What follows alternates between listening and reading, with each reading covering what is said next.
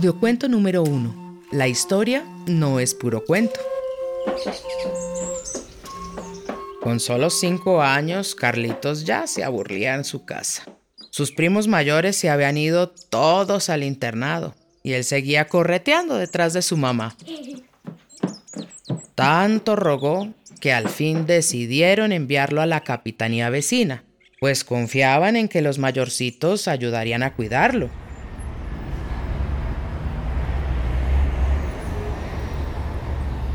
Del internado en la capitanía pasó al bachillerato en Mitú. A la comunidad venía muy pocas veces cuando su papá lograba conseguir recurso para el viaje. De resto, se quedaba en la ciudad vagando por ahí mientras se pasaban las vacaciones. En su casa no quería ayudar a nada. La verdad es que no tenía experiencia de trabajo en el monte o en la chagra. Hasta se molestaba con las niñas que se burlaban de él porque no podía acarrear agua ni cargar los canastos de yuca de su mamá. Por eso se aislaba. Se iba al caño y jugaba en el potrillo de los más pequeños para tratar de aprender por su cuenta. Cuando le rogaban que ayudara en los oficios de la casa, se enfurecía y ponía aires de señor de la ciudad.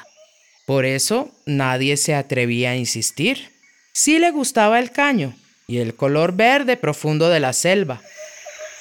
Pero se avergonzaba de las ropas raídas de la mamá, del español trabado de su papá y de las locuras de su abuelo.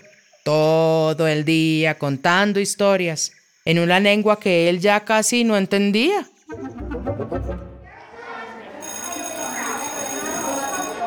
Alguna vez, no hace mucho, un profesor nuevo que llegó al colegio les comenzó a preguntar cosas como nunca. La etnia de cada uno, que si conservaban la lengua, que si sabían de cacería y de pesca, que las ceremonias y el mambeadero y los mayores y las mujeres. Carlitos no supo qué contestar cuando le preguntaron cuál era su etnia. No supo decir nada de su historia. Esas narraciones tan bonitas que contaron después algunos de sus compañeros. No pudo contestar si ya había mirado Yurupari, porque de verdad que nunca les había puesto atención a las pocas ceremonias a las que había podido asistir en sus escasos viajes a casa. Pensó entonces que ya no era blanco ni indio, ya no sabía quién era. Sintió mucha tristeza cuando se dio cuenta de que, aunque tenía muchos compañeros que también venían de comunidades indígenas, ellos sí podían contestar con orgullo. Yo soy Guaymaja, yo soy Carapana, yo soy Yepamasa, yo soy Yurutí. Al fin y al cabo, Carlitos ni sabía si debía decir la etnia de su mamá o la de su papá. Así estaba de perdido. Al salir de clase, algunos de sus compañeros siguieron describiendo la vida en sus comunidades las fiestas, y más de uno contó historias impresionantes de cuando vio las flautas sagradas por primera vez. Al finalizar el año, mandó decir a su papá que quería ir a pasar las vacaciones en su casa. No había como pagarle pasaje en avioneta, así que se animó a caminar con unos paisanos que harían el trayecto a pie por la trocha y durante tres días. Ya en casa, lo primero que hizo después de descansar y echarse un buen baño en el caño fue ir a buscar a su abuelo. Venía decidido a recordar su lengua, a escuchar todas las historias que el abuelo le pudiera contar y a acompañar a su padre a trabajar en la selva. Todos estaban admirados de verlo tan aplicado en las cosas de la cultura. Por eso, el abuelo le propuso prepararse para ver Yurupari, aunque quizás tendría que dejar de ir al colegio durante unos meses, incluso todo el año. Carlitos lo conversó con sus papás y llegaron al acuerdo de que tenía toda la vida por delante para terminar su bachillerato, mientras que la cultura la estaba perdiendo irremediablemente y ya era hora de por fin conocerla.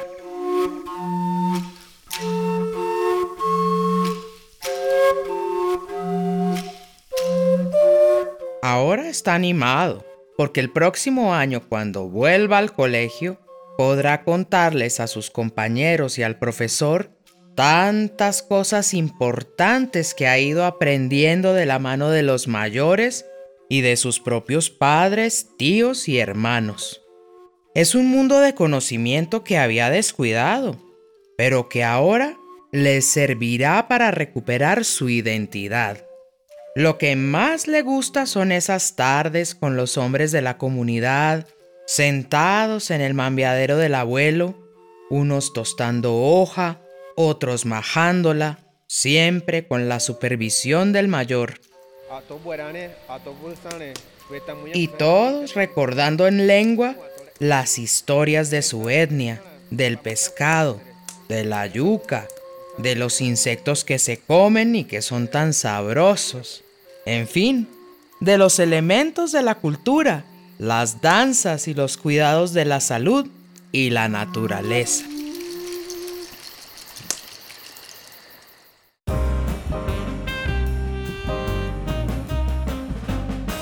Para tener en cuenta. La cultura se enseña y transmite en la casa, la maloca, el mambeadero, el tomadero, las ceremonias, el monte, la chagra, el río, en las historias de los abuelos y en nuestra historia y la ley de origen. La lengua propia es fundamental para tener identidad y para entender y transmitir la historia de nuestro pueblo, la ley de origen, los conocimientos especiales de nuestro sistema tradicional de conocimiento. La educación propia es importante para poder vivir en el territorio y para vivir la cultura. Forman parte de la identidad las reglas de parentesco que nos definen como pertenecientes a una etnia o pueblo indígena en particular. La educación es importante, pero se debe adaptar para que nuestros niños no pierdan la cultura y la lengua propias.